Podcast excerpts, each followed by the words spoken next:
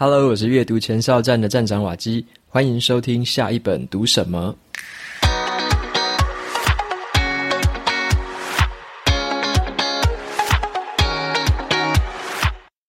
今天我要跟大家分享的这本书，它的书名叫做《创造对话》，它在讲的是我们要怎么样进行一些重要的对话。今天跟大家分享一下我摘录的三个方法，然后呢，透过这种重要的对话。我们可以跟对方取得新的进展、新的行动，还有新的意义。出版社有提供给大家两本抽奖证书，想要参加的朋友可以到节目资讯栏看一下参加的方法。本集节目由哈佛商业评论赞助播出。五年前，当我还在台积电担任工程师，带领一个小团队的时候，我就付费订阅了哈佛商业评论，加速自己学习管理还有领导的诀窍。像是我第一次接触到敏捷式专案，还有仆人式领导，就是从这本杂志学来的。我就试着把这些新颖的概念放到工作上面做实验。哈佛商业评论真的帮我加速学习了好多职场的技能，也让我了解了商业思维还有职场工作之间的关系。这本杂志在我心中也埋下了一个信念：我可以从全世界顶尖的管理专家身上直接学到管理还有领导的技巧。不必受限于公司的文化，能够看到比身旁的同事还要更广阔的视野。非常多的管理学大师啊，他们都是在这本杂志发表他们最重要的那篇文章，像是破坏式创新、从 A 到 A 加，还有 EQ 的作者都是。我认为呢，这是商管界含金量最高的杂志。订阅哈佛商业评论也是我做过最好的选择。那这次特别提供给读者的优惠，就是十一月三十号之前结账，只要输入 Waki 一百，就额外折抵一百元。九月三十号之前听到的朋友，请把握机会哦，有全年最优惠的方案，订一年就送三个月，再送一本限量好书《哈佛商业评论最有影响力的三十篇文章》。有兴趣的朋友，欢迎前往节目资讯栏参考，不要错过喽。接下来呢，我们就回到今天这本书的分享。我们每个人呢、都会说话，可是啊，却不是每个人都擅长对话。理想的对话呢，可以跟人交心，可以消弭彼此的对立；失败的对话则会造成冲突，横生误解。那面对来自这些不同背景、保持着不同立场的人，既然找不到共通点的话，那又要怎么样沟通呢？这本创造对话呢，就是在教我们怎么样来跟对方创造出更好的这个对话内容还有模式。那这本书的作者，他是戏谷知名设计公司的一位这个前资深合伙人，叫做弗雷达斯特。他发现啊，在现代社会，大家好像越来越不擅长对话了，尤其是随着这个媒体啊，还有社群平台的演算法的推波助澜。人们的这个冲突啊，还有对立是越来越严重，也造成了更多种族、阶级，还有性别、政治之类的分裂。那最严重的是什么？以前呢，我们可能会认为别人是错的，但是现在我们会觉得别人总是在撒谎。所以这个很有趣的现象就是，资讯的流通跟大家更容易跟彼此沟通了，看到彼此的这个讯息。可是呢，我们却变成了越来越对立，然后呢，这个越来越极端，甚至这个分裂的这个裂痕是越来越深。那么作者他就在谈说，要如何重新去找回对话能力，就是他这本书所要探讨的议题。那他就把这一套方法称之为创造对话。他有提出七个方法。分别说要用什么样的方法去设计这个对话的内容，还有设计对话的模式，跟对方在沟通的时候要在什么样的情境，要在什么样的规范之下去进行。所以呢，他是用一个有点像设计的理念来去告诉我们，怎么样设计出一个更好的对话框架。那整本书里面会告诉我们七种不同的方式，来协助我们来和别人达成更好的沟通成果。那这些方法呢，都是他的实际经验。他也透过这个方法来启发了很多商业界的领袖，还有一些企业公司的高管或董事长。然后呢，他也跟很多很多像是公益团体或者是其他团体的人进行对谈。那这本书的内容呢，它是可以应用在商业沟通、职场上面的对谈，还有观点跟意见的交换，甚至是我们跟亲人之间的一些亲密对话，都可以派上用场。那这本书琢磨的是那一些很重要的对话。这些重要的对话，就是一定会有意见的差异，在谈论的时候呢，你会觉得很棘手，而且你必须产生出一些成果的对话，就像是重大的商业决策，或者是啊要做出转职的决定，或者是养儿育女的一些选择。作者他认为说，一个重要的对话，它必须要能够解决分歧的状况，必须要探索艰难的议题，也必须以正面的成果为目标。所以这本书呢，就是进行这种重要对话的指南，告诉我们怎么样来进行这些重要的对话。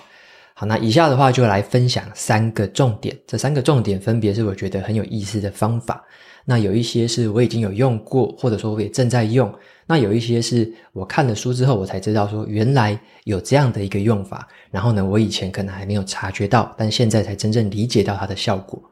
那首先我来分享第一个，就是对话的清晰度，英文是 clarity，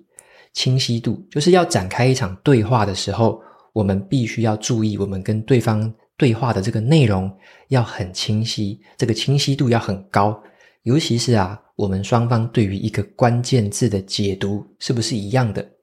什么意思呢？作者他就举一个例子哦。当我们听到“革命”这两个字的时候，你的心里面想的是什么呢？你会想到法国革命吗？还是说你想到的革命是 iPhone 的推出这种科技的革命呢？好，或者是另外一个例子，当我们听到了“创造性”这三个字，好，创造性，我们脑袋浮现的是什么画面？是一个画室里面有一个画家在画画吗？还是说是一群人挤在会议室里面进行脑力激荡呢？其实啊，刚刚讲的这几个都没有错哦，就是革命也可以是法国革命，也可以是 iPhone 推出的科技革命，可是他们本质上是不一样的。虽然两个字都叫革命，可是他们其中是有差异的。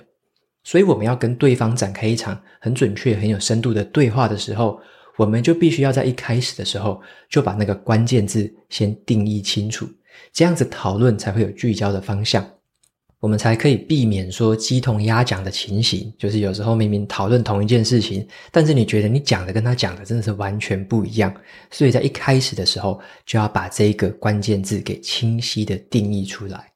那另外呢，我们也可以帮一场对话来取一个名字。你会想说，诶，怎么样帮对话取名字？对话不就是大家讲讲话吗？好，那作者他就举一个例子啦。他曾经呢帮一家企业举行过一系列的会议，他当时呢把这一系列的会议就取一个名字，他把它叫做“企业鉴识”。这个鉴识就是警察在犯罪现场可能会采取一些这个指纹啊之类的那个鉴识。好，企业鉴识。可是他发现一件事情，他接下来的每一场会议都很沉闷，而且很严肃。后来他才惊觉，大家其实啊只会对那种死掉或失败的东西进行鉴识，所以他取“企业建设”这个名字，其实就产生了一个负面的效果。他后来啊就把这个会议的名称改了一个名字，叫做“企业健身”。诶，改了一个“企业健身”之后，这个气氛完全不同。下一场会议就直接从很低落的情绪转换为很高亢的情情绪了，因为你叫做企业健身，大家就把这个问题的焦点把它变成是在解决事情，在健身嘛，要强健体魄嘛，所以就聚焦在解决方案上面。只是换了一个名字，就让这一场对话完全展开不同的风貌。所以呢，关于这个对话的清晰度，我自己也想起我的这个例子。像我常常挂在嘴边的阅读，阅读，我常常跟大家讲阅读这两个字嘛。其实我的阅读的定义就是比较偏向于实用性质的。我所谓的阅读都比较带有目的性，有行动导向，有产出结果的。那我讲的阅读就比较不像是纯粹的娱乐性质，也不是单纯用来打发时间的。所以呢，我和有一些读者在一些讯息的来往上面，常常会发现说，我们对于阅读这两个字。可能有一些不同的理解，有些人的阅读他会觉得是这个休闲的，是娱乐的，但是我的阅读其实我对这两个的字的定义是不一样的，所以我们明明都是在讲同样这两个字，可是我们所想的，我们所要讲的这个对话内容跟方向是截然不同的。那也就是说，我们需要在这个进行对话的这个时候呢，也要先去确认清楚，说我们双方对于某一个关键字的理解跟解读是不是一样的。如果不一样的话，要知道说彼此的差异，然后呢，你再找这中间的可能相同的地方再进行讨论。那有差异的地方，就会知道说彼此有一些这个不同的意见存在。那针对这些地方，该怎么样做另外的讨论？好，那这样的好处就是才不会把同一个关键字混为一谈。那这样子比较有助于厘清我们要讨论的方向，跟我们要讨论出得出来的一个结果。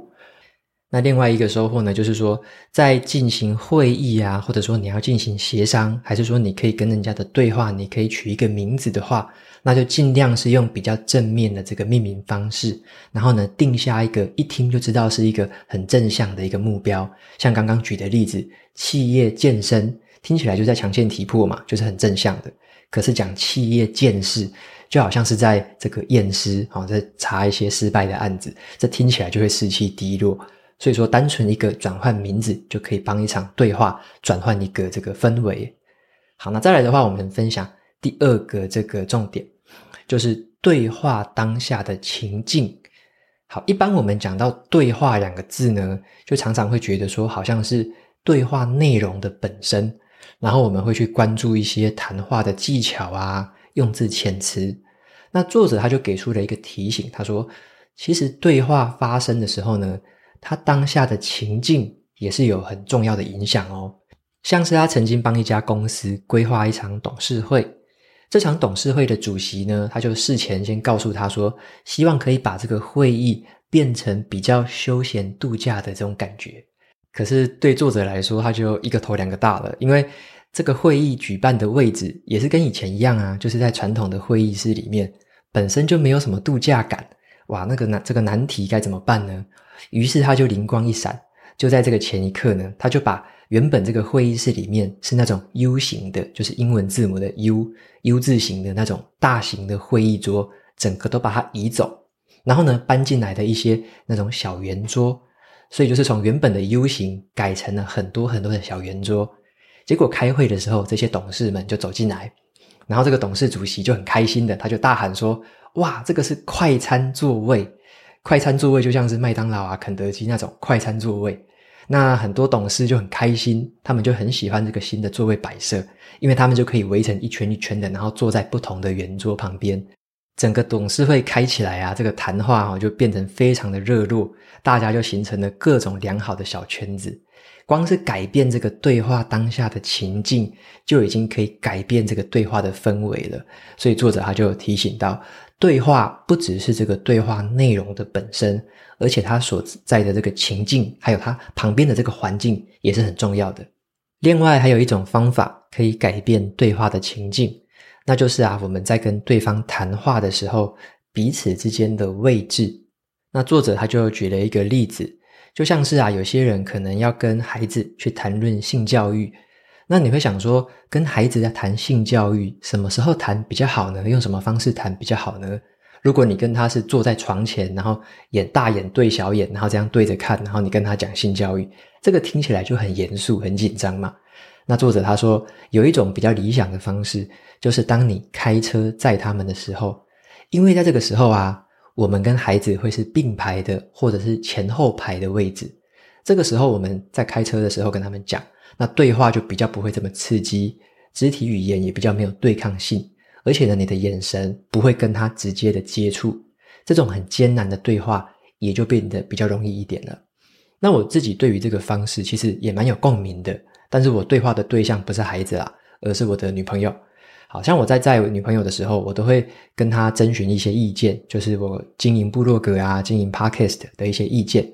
那我女朋友她总是能够提出一些跟我意见相反的这个想法，或者是可以给予我这种一针见血的批评，所以她对于我这种批评是很直接，这个大刀阔斧的直接下来。好，那我比较不会习惯说在平常的时候啦，就是面对面吃饭的时候，我去问她这些东西，因为我会觉得那时候有点尴尬。然后你要在当面，就是你看着她，然后她对你讲这些比较艰难的对话，我觉得是蛮困难的。那反而是在开车的时候。尤其是开长途，开那一两个小时，例如要去台北啊，去台中，然后呢就不需要一直看着对方，可以在他讲话的时候，我就可以听他说话，然后也比较没有压力。虽然说这些话可能有些是比较刺耳，或者是反面的意见，可是我反而可以比较冷静的思考这个意见本身的内容。然后呢，我就不用去在乎说他的这个肢体行为啊或表情是什么，我只要听清楚这个意见的本身内容，然后呢再进行一些回复，就比较不会被对方的表情，然后可能进一步的这个激怒啦，或者说进一步的这个调动的情绪这样子。所以我觉得在开车的时候，尤其是不要面对面的这样看对方的时候，可以谈论一些比较特别的议题。那这个方法我自己是觉得还蛮有效的。好，所以说我们在进行一些比较重要对话的时候，就可以试着去设计一些对话的情境，还有跟对方之间的位置，有时候有可能发挥比原本预期更好的效果。那么再来谈下一个重点，就是对话谈论的这个对象。好，对话谈论的这个对象，我们常常会觉得说啊，跟人家对话的时候，就好像是要谈你跟我。就是好像两个人而已，就是要谈你跟我的事情。可是呢，作者他给出了一个很有趣的观察，他说有一些人呢，他们会常常用艺术、用戏剧、用电影，还有用文学来当做他们谈论的对象。那这个背后是有原因的，像是啊，两个人或者是一群人在谈论一本书，在讨论一部电影，这个时候呢，可以降低我们在参与谈话的时候的这种紧张的感觉。因为啊，这样的一个过程，在谈论一个书本或谈论一个电影的过程，会给我们一个讨论跟评断的一个材料，而不必去互相批判对方。我们是在讨论、在评论这一个作品或这一个第三方的媒介。然后呢，我们不用去批判对方，特别是当我们要跟对方去探索一个困难的主题的时候，尤其像是那种跨文化的啊、跨历史啊之类的那种重大的话题。我们可以去评论另外一个媒介来引导这个对话的进行。那对于这样的一个看法跟观察，我自己也有一个体悟，就是我发现我还蛮喜欢写读书心得。这个背后也有这样的一个原因啊，就是对我而言的话，其实发表意见这件事情，在我的心中一直是有一点点担忧跟恐惧的。好，不知道大家有没有这样的这个跟我一样的想法，就是我会有点担心说别人会怎么看我的意见。那我也会害怕说，我说出来的意见会不会太浅了，会不会太没有用了？所以我也蛮羡慕那种就是很有主观想法的人，他们会觉得说自己讲话的时候非常有自信，总是知道自己在说什么，然后很有自己的主观看法。但我后来发现说，当我是透过这个撰写读书心得这样的一个过程，书本它就有点像是一个探测器，可以帮我找出自己的意见。特别是啊，当我对一本书籍在发表这个意见，在跟大家分享我的看法的时候，我比较可以从这个当中去抽离出来，就是我比较可以比较客观的去看待这个意见呐。如果有人他说反对或者说批评这个意见的话，我就比较不会把它当成是直接对我的批评，而是对于这个意见的批评。当我这么想的时候啊，我反而可以听进比较多不同的想法。那或许这个就是读书会它真正有效果或很有趣的地方，像是我会跟 Jackie 还有跟 June 每两个月就举办一次线上读书会嘛，那我们讨论的方向跟这个重点就是围绕着某一本书的这个主题来进行讨论，那我们就可以借题发挥啊，也可以交换意见。我们在读书会的时候就从来也不会觉得说是谁针对谁，或者说是针对个人，我们就会针对书本的主题。来做讨论，然后呢，会有彼此不同的看法。那我们在讨论的过程中也会觉得很愉快，因为大家的看法都不一样嘛。可是我们是针对某一本书所谈论的主题，或者说对于这个作者他的想法，我们自己给予的一些评断。那在这个过程当中，我觉得透过这样的一个交流跟对话。反而会呈现出很多很精彩的这个对话内容，有时候是自己完全没有想过的。然后呢，如果是对方他讲出不同跟呃跟你不同的意见的时候，你也会觉得很惊喜，因为你会觉得说，诶，他不是对于你的否定哦，他是提出了自己不同方向的看法，而且他的情境、他的背景跟我不一样嘛，所以他会有不同的想法，这是很正常的事情。那我想，就这个就是关于被谈论的对象，有时候啊，可以选择一些第三方的媒介。它会对我们的对话内容带来一些好处，所以这一个重点的启发，我觉得就是这样。如果我们要跟对方，假设说要跟家人去进行一个比较难的讨论，你可能要谈论一个比较难的议题，那我们可以挑一本书，或者说挑一部电影，挑一个可能追剧，你可能在追日剧、韩剧，你可以挑某一个第三方的媒介，然后针对里面的某一个主题或某一个人的看法，针对他来讨论，然后呢，围绕在那个上面去讨论，从这个上面去发展出，诶，自己会怎么看待这件事情？那对方会怎么看待这件事情？所以有点像是透过一个第三方媒介的方式来作为一个缓冲。可是呢，它最后还是会帮，这是你跟双方去达到一个真正对话的好处还有成果。OK，所以以上呢就是今天跟大家分享的三个重点，简单的复习一下。第一个重点就是对话的时候要很清晰，就是要把这个关键字的定义先确定清楚，大家在谈的这个关键字是不是同一件事情？大家在谈的主题跟方向是不是有一致的这个共识？好，即使没有也没关系，就是要找出哪边一样，哪边不一样。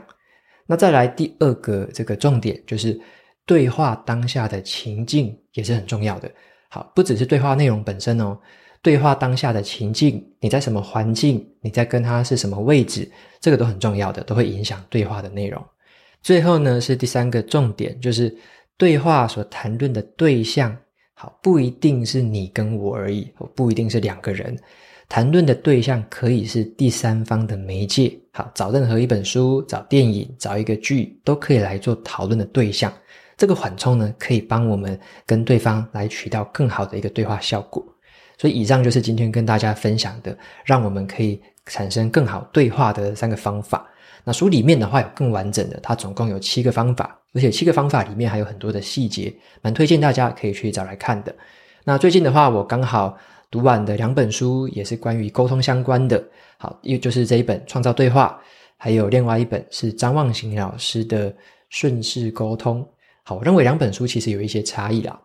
像是《创造对话》，它讲的比较像是改变外在的变数，就像是今天所提到的，透过一些刻意的设计方法去调整这个对话的清晰度。好，去命名，然后呢，去改变一些情境，改变位置，那还有做出一些规范。好，规范是今天没有讲到啦，但是呢，它这个书里面也有提到，所以是比较偏向一些外在的改变外在变数的一些方式。那最后呢，来取得一些具体的行动跟一些新的发现。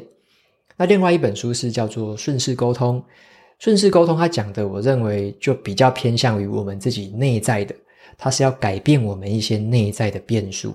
像是调整我们自己的心态，去适应对方的特质，找到对方最喜欢的方式，然后呢，跟他有来有往，是透过改变自己的方式来取得一个更好的一个沟通方式。所以呢，我觉得这两本书分别是在讲外跟内，那两本搭配起来应该是有蛮好的效果。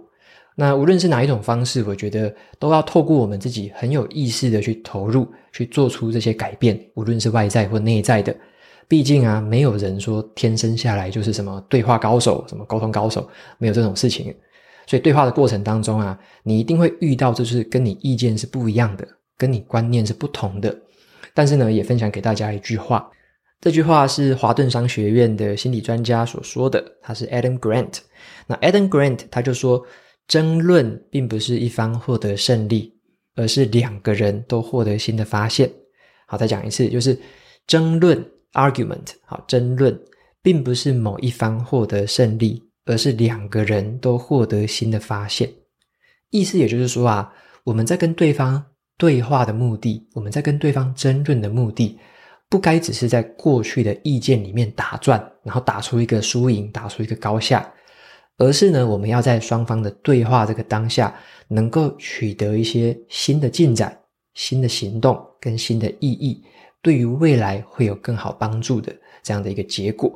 所以说这边就给大家做一个这个结尾，就是对话的目的不该只是在过去的意见打转，而是让双方在未来取得一个新的进展跟新的发现。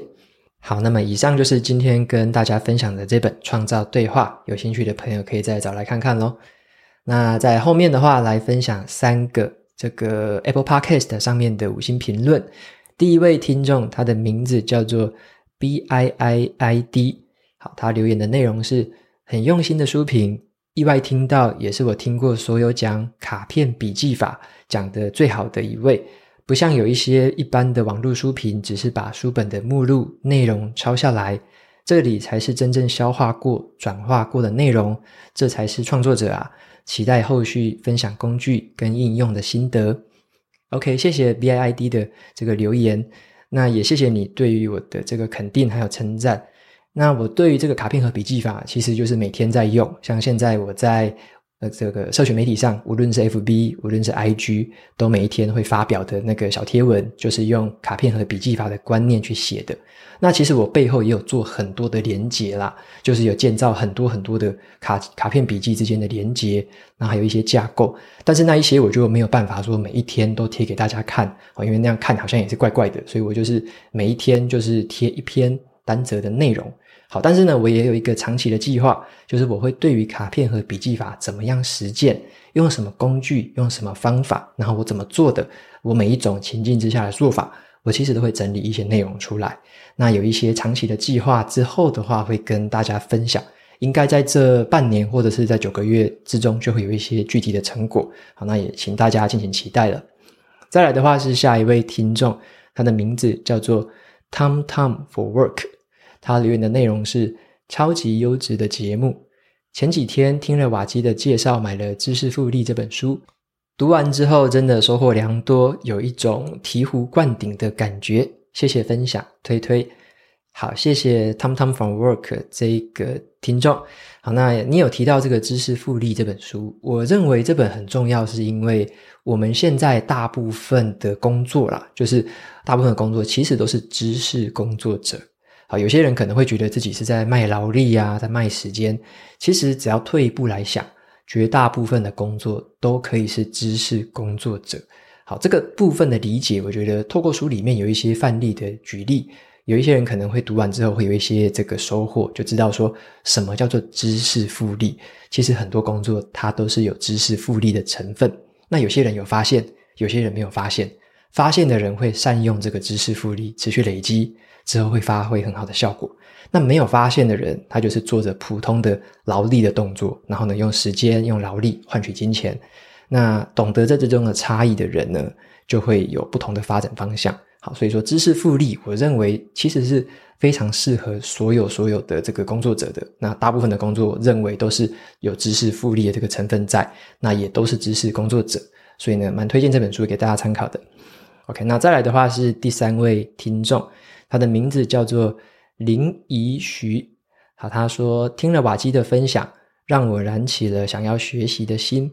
感恩能够听到瓦基这么用心的分享每一本书。我有好一阵子没有阅读的动力了，但是听了你的分享之后，觉得收获满满，也觉得瓦基的说书有和其他人很不同的内在力量。